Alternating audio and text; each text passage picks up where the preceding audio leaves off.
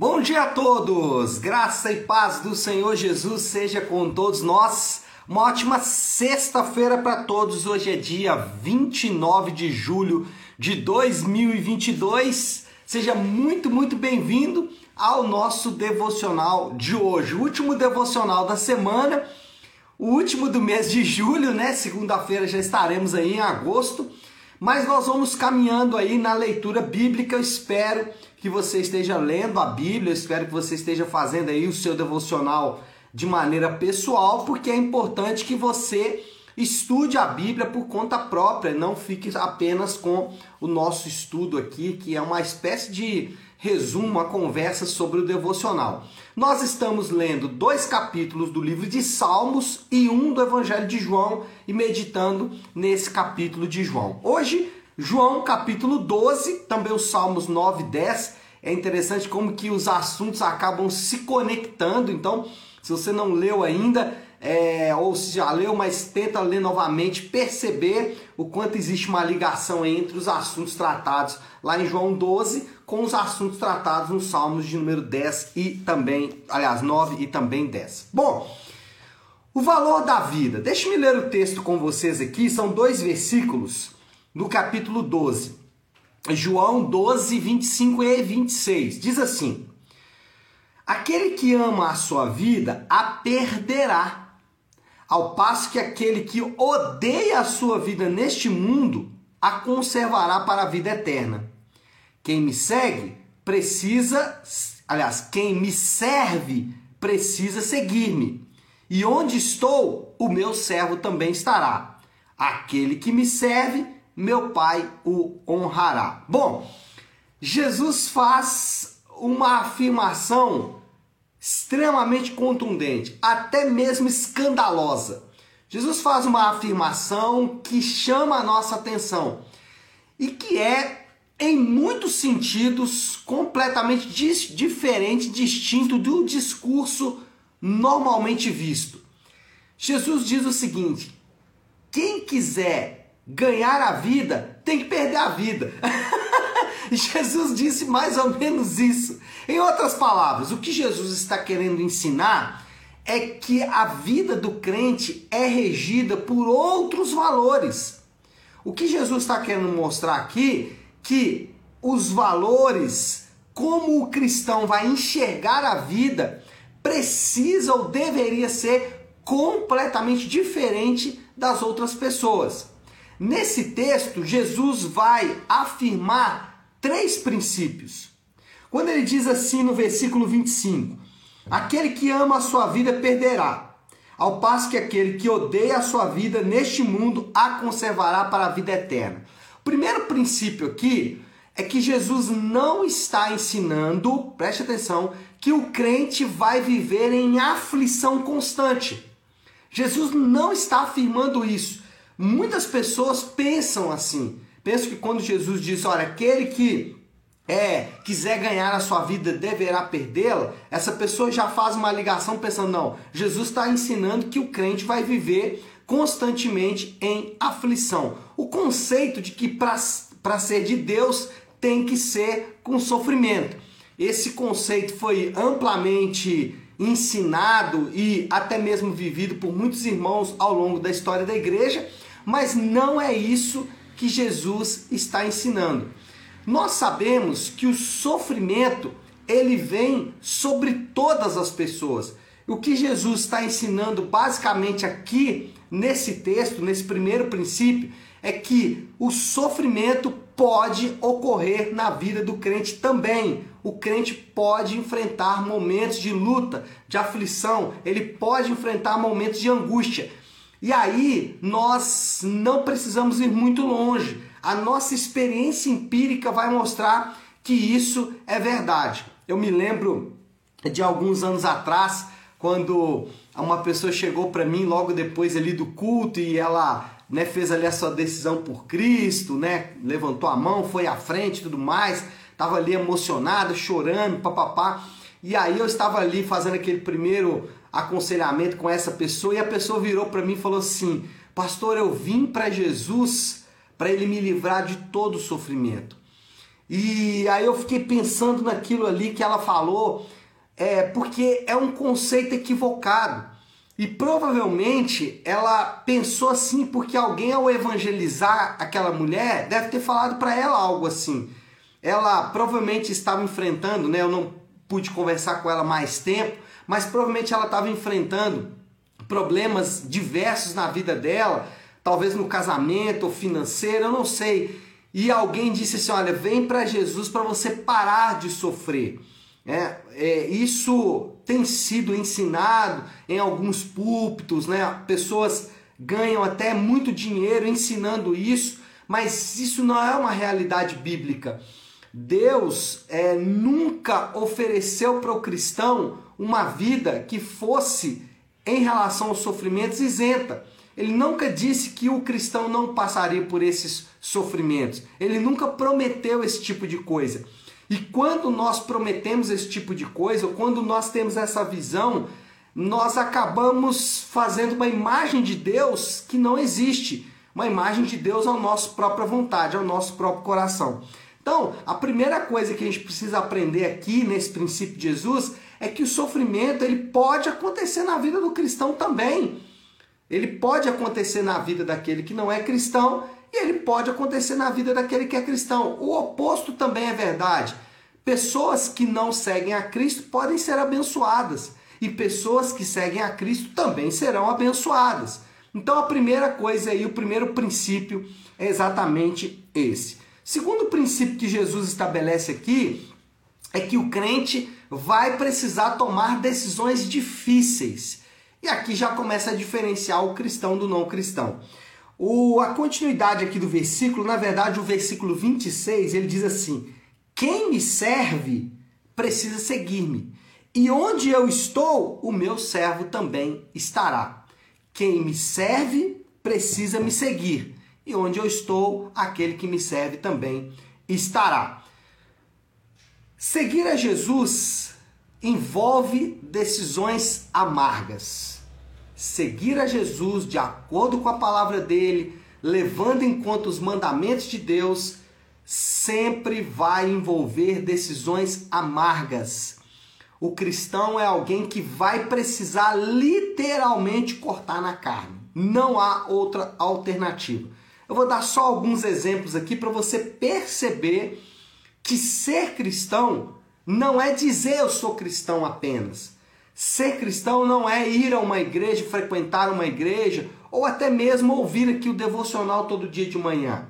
Ainda que faz parte da vida cristã, mas isso não significa ser cristão.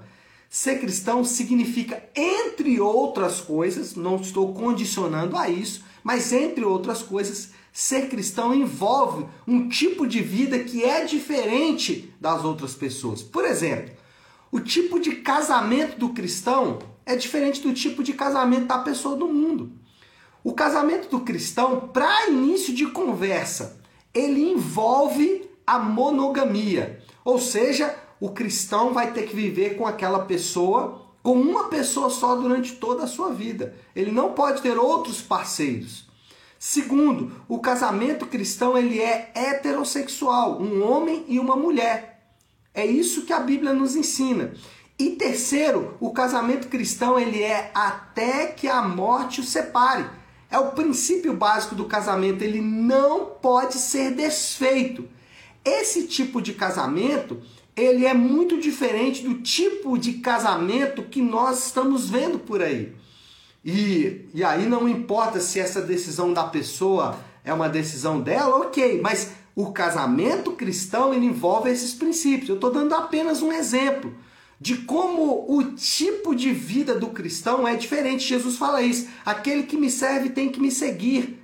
Aquele que diz que é meu tem que ser meu de fato. Então, casamento cristão, por exemplo, vai envolver muito mais servir do que ser servido. Vamos falar outro exemplo o tipo de trabalho, o tipo de vida financeira. A ética financeira do cristão é completamente diferente da ética financeira daquele que não é cristão. Um cristão verdadeiro não só nega impostos, o cristão verdadeiro não faz maracutaias para poder se livrar do pagamento de impostos. Um cristão verdadeiro, ele é sincero e generoso com o pagamento dos seus é, funcionários, daqueles que trabalham com ele. O cristão é verdadeiro, ele é generoso em relação ao seu dinheiro para as outras pessoas, em seus dízimos e ofertas. Né? Para dar um outro exemplo aqui, o tipo de lazer do cristão é completamente diferente.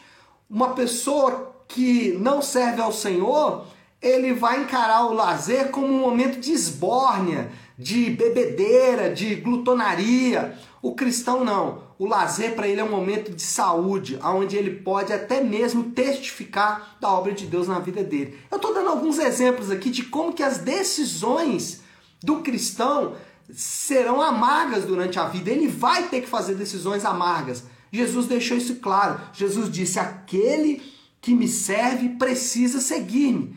Quer servir ao Senhor, tem que seguir Ele. Não dá para servir ao Senhor apenas da boca para fora, é o que ele está dizendo. Terceiro princípio aqui. Então, o primeiro princípio, ele está dizendo que o sofrimento vai acontecer com todas as pessoas, que o crente não vai viver em aflição constante. Não é isso que ele ensina. Segundo, para seguir Jesus, o crente deverá tomar decisões difíceis. E terceiro lugar, em meio às lutas, isso é lindo, em meio às lutas, o crente tem um parceiro fiel. Aleluia! Em meio às dificuldades, o crente tem um amigo, um consolador. Jesus diz isso no finalzinho do versículo 26. Ele fala assim: Aquele que me serve, meu Pai o honrará. E em outros lugares das Escrituras, ele vai afirmar exatamente isso: que o Espírito Santo, é, que é o Deus que foi enviado a nós, ele é o nosso consolador, o nosso confortador. Então, é, essa promessa, ela precisa estar sempre em voga. Quando conduzimos a nossa vida, devemos nos lembrar que nós temos um parceiro. No meio das lutas, no no meio das aflições, nós temos um parceiro. Eu lembro de alguns anos atrás, quando a pessoa falou assim, pastor, ela já seguia a Deus há muitos anos e dizia assim, pastor, é, eu tenho a impressão que Deus me abandonou. E eu disse, que isso? Por quê, minha irmã? Ela falou assim, porque a minha vida está desmoronando. E eu fiquei pensando naquela afirmação dela e disse para ela o seguinte, irmã, a sua vida pode estar passando por lutas e aflições. E Jesus nunca disse que isso não aconteceria, mas ele disse algo, que ele sempre estaria com você. Então, o que você não pode nunca se esquecer é que as dores e aflições elas poderão vir, mas aqueles que estão em Cristo, eles têm um ajudador, eles têm um conselheiro fiel, eles têm um parceiro. É, Hebreus chega a dizer que Jesus, ele sabe o que é padecer, por isso ele pode ser o nosso sumo sacerdote, por isso ele pode interceder é, a Deus, interceder junto a Deus por nós porque ele sabe o que nós sofremos. Ele teve fome, ele teve sede, ele passou por angústias. Então, nunca se esqueça disso. Nós temos um parceiro fiel na vida que nós vivemos aqui na terra. Tá certo, meu povo? Bom, moral da história, conclusão que nós podemos chegar aí depois de tudo isso. O valor da vida está em quem a pessoa serve. Isso é fantástico. Jesus está afirmando isso aqui. O valor da vida não está no que eu ganho de dinheiro, no que eu faço ou em quem eu sou. O valor da vida está em quem eu sirvo.